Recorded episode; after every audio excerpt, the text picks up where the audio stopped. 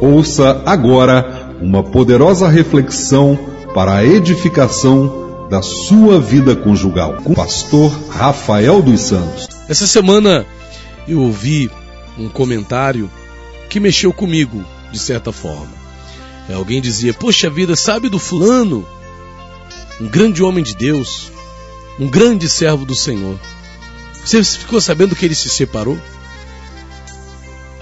E ali surgiu essa conversa e algumas pessoas disseram: Poxa, mas aquele casal se separou? Aquele homem tão usado por Deus, aquela pessoa, puxa vida, tão conhecedora da palavra, uma poderosa pregadora, um poderoso, aliás, um poderoso pregador da palavra de Deus, como assim se separou? Mas aquele homem.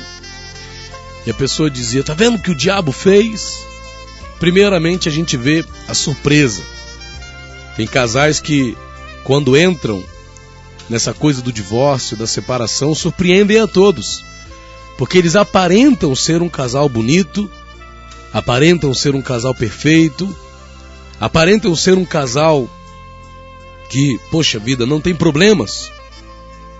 Só que, infelizmente, as pessoas erram numa coisa. O casal, por mais perfeito que ele possa parecer, né? Um casal, por mais perfeito que ele possa parecer aos olhos dos outros, na verdade, na verdade, esse casal tem problemas. Esse casal, com certeza, tem os seus momentos de estresse, porque todo casal tem isso. Essa é a primeira coisa que eu quero destacar. Todo casal tem problemas. Todo marido, toda mulher, todo casal tem suas dificuldades. Não existe casamento perfeito. Não é para alguém que possa pensar, ah, existe um casamento perfeito. Meu sonho era ter um casamento perfeito. Bom, o casamento dessa desse desse homem, né? Desse casal que eu estou falando aqui para você, parecia ser um casal perfeito. Parecia ser um casamento perfeito. Quem olhava de fora não via esse casal brigando, esse casal contendendo um com o outro, e isso é muito bonito, né? Isso é muito bonito. Um casal que tem essa, esse feeling, que tem essa sensibilidade, essa sabedoria, para não ficar se expondo na frente de outras pessoas, porque tem casais que brigam em qualquer lugar.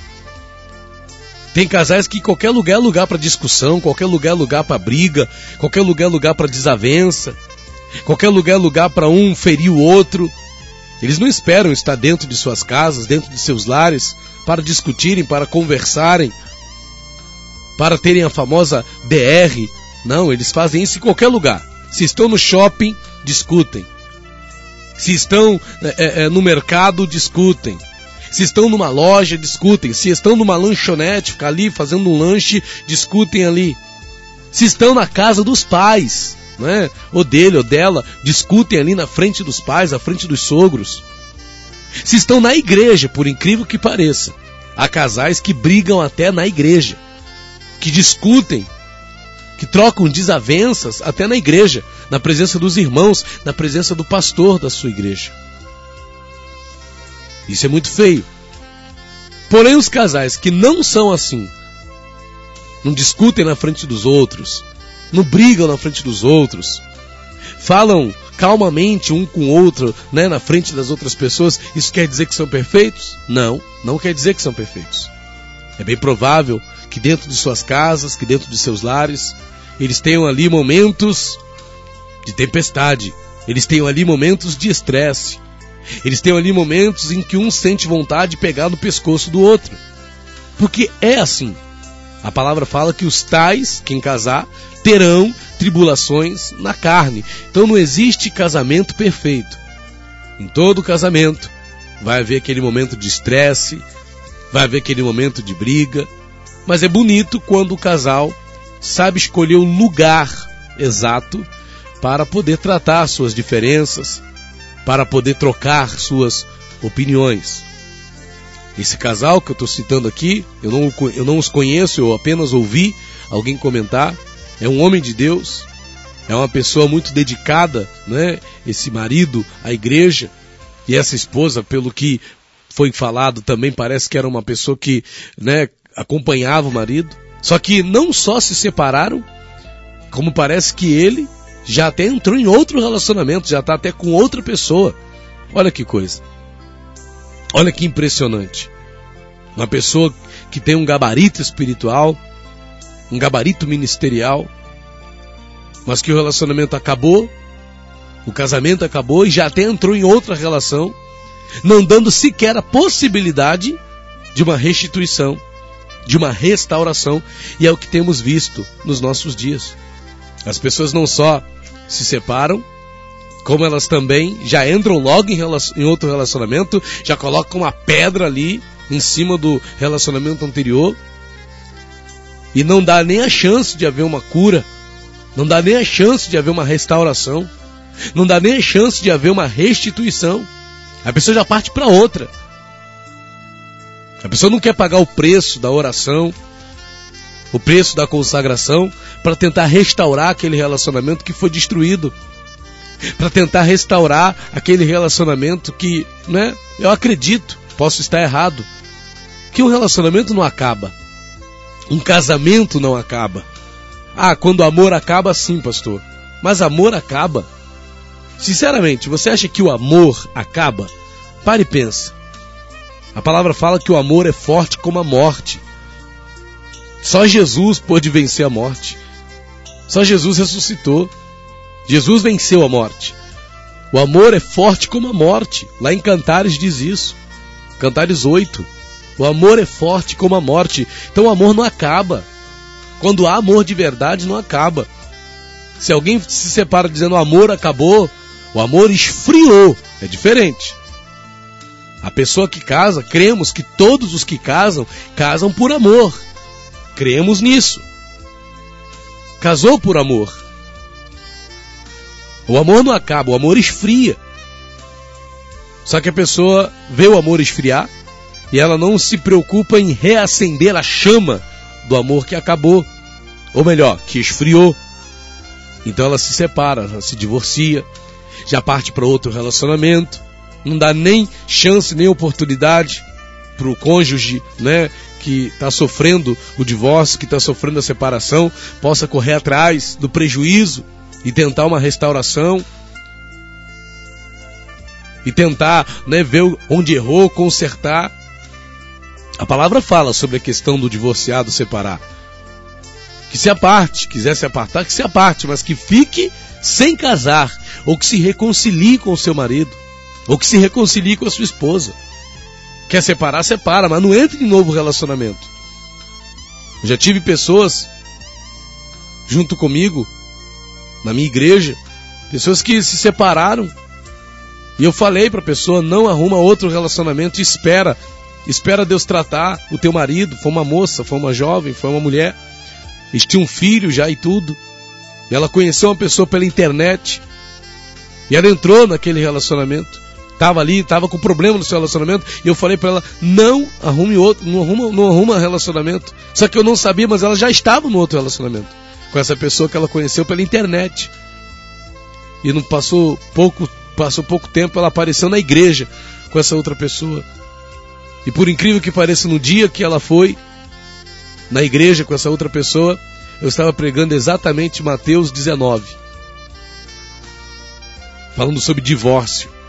Olha que coisa. Era uma sexta-feira quando ela foi na igreja naquele dia e eu estava pregando sobre divórcio. E ela ouviu a pregação, ficou vermelha, mas eu não tive culpa, eu não sabia que ela ia na igreja naquele dia, junta justamente com o atual, né? Com a outra pessoa com que ela estava se envolvendo. E que eu tinha até pedido, falei para ela: não arrume um novo relacionamento, espere, deixa ver o que, que Deus vai fazer. E a outra questão que eu quero chamar a tua atenção aqui Primeiro, não existem casais perfeitos. Casamento perfeito não existe.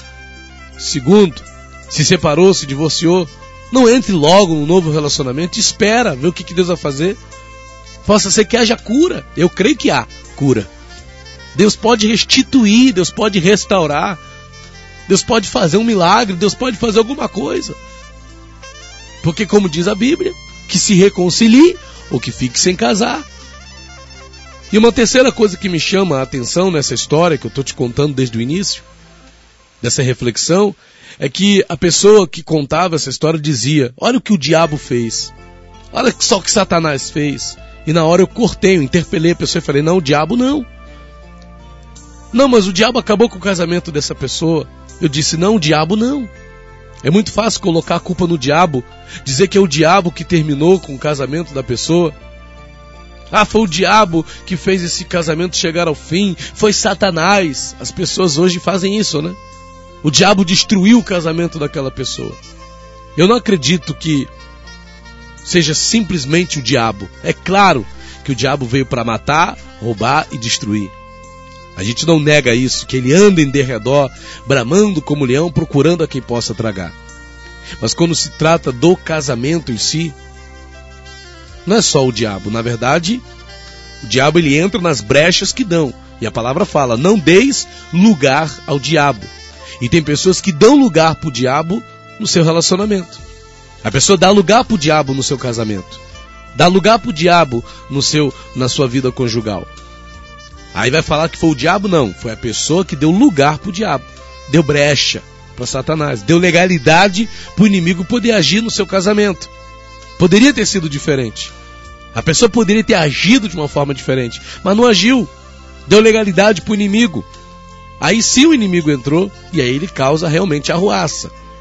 Mas até mesmo o final desse relacionamento, esse casamento só vai chegar ao fim se o casal decidir chegar ao fim. Ou se um dos dois, né? Decidir chegar ao fim. Então não é o diabo. Ah, o diabo acabou com o casamento do fulano. É muito fácil dizermos isso. É muito fácil dizer que é, que é o capeta, que é o satanás, que é o diabo que está é, é, né, ter, a, a, atrapalhando o casamento de alguém. Ou conduzindo o casamento de alguém para o divórcio, para a separação. São as atitudes que cada um toma, que cada cônjuge toma, que o marido toma, que a esposa toma. E essas atitudes, com o tempo, essas atitudes erradas, tóxicas, com o tempo, elas vão desgastando o casamento, elas vão desgastando a vida dois, até que um dos dois acaba não aguentando mais. E aí chega a separação. E aí chega o divórcio. Então são as atitudes. E eu creio que são mais as atitudes de cada um, de cada cônjuge, do que simplesmente o diabo que acabou com tudo que nós possamos, em nome de Jesus, ver cada vez menos casais se separando. Se você tem tomado atitudes erradas no seu, no seu relacionamento, corrija, conserte. Se sabe que está fazendo errado, não faça. Não existe casal perfeito. A gente já sabe disso, já falamos aqui. Não existe casal, é, ah, o casal ali é perfeito. Não. Todo casal tem as suas falhas, todo casal tem os seus momentos de estresse. Saiba lidar com isso. Saiba lidar com as dificuldades, com as divergências que a vida conjugal traz. Se você não quer essas divergências, para que casou? Num casamento não há só rosas, há cravos também. Num casamento não há só as rosas, há os espinhos. As rosas vêm com espinhos. O casamento é uma rosa, mas ela vem com seus espinhos ali no seu galho, no seu caule. Então que você saiba driblar os espinhos, hein? Que você saiba, não é? é lidar com os espinhos e não se ferir e nem ferir o seu cônjuge, para que assim vocês possam prosseguir juntos cada dia numa vida conjugal vitoriosa, numa vida conjugal abençoada, em nome do Senhor Jesus. SOS Vida Conjugal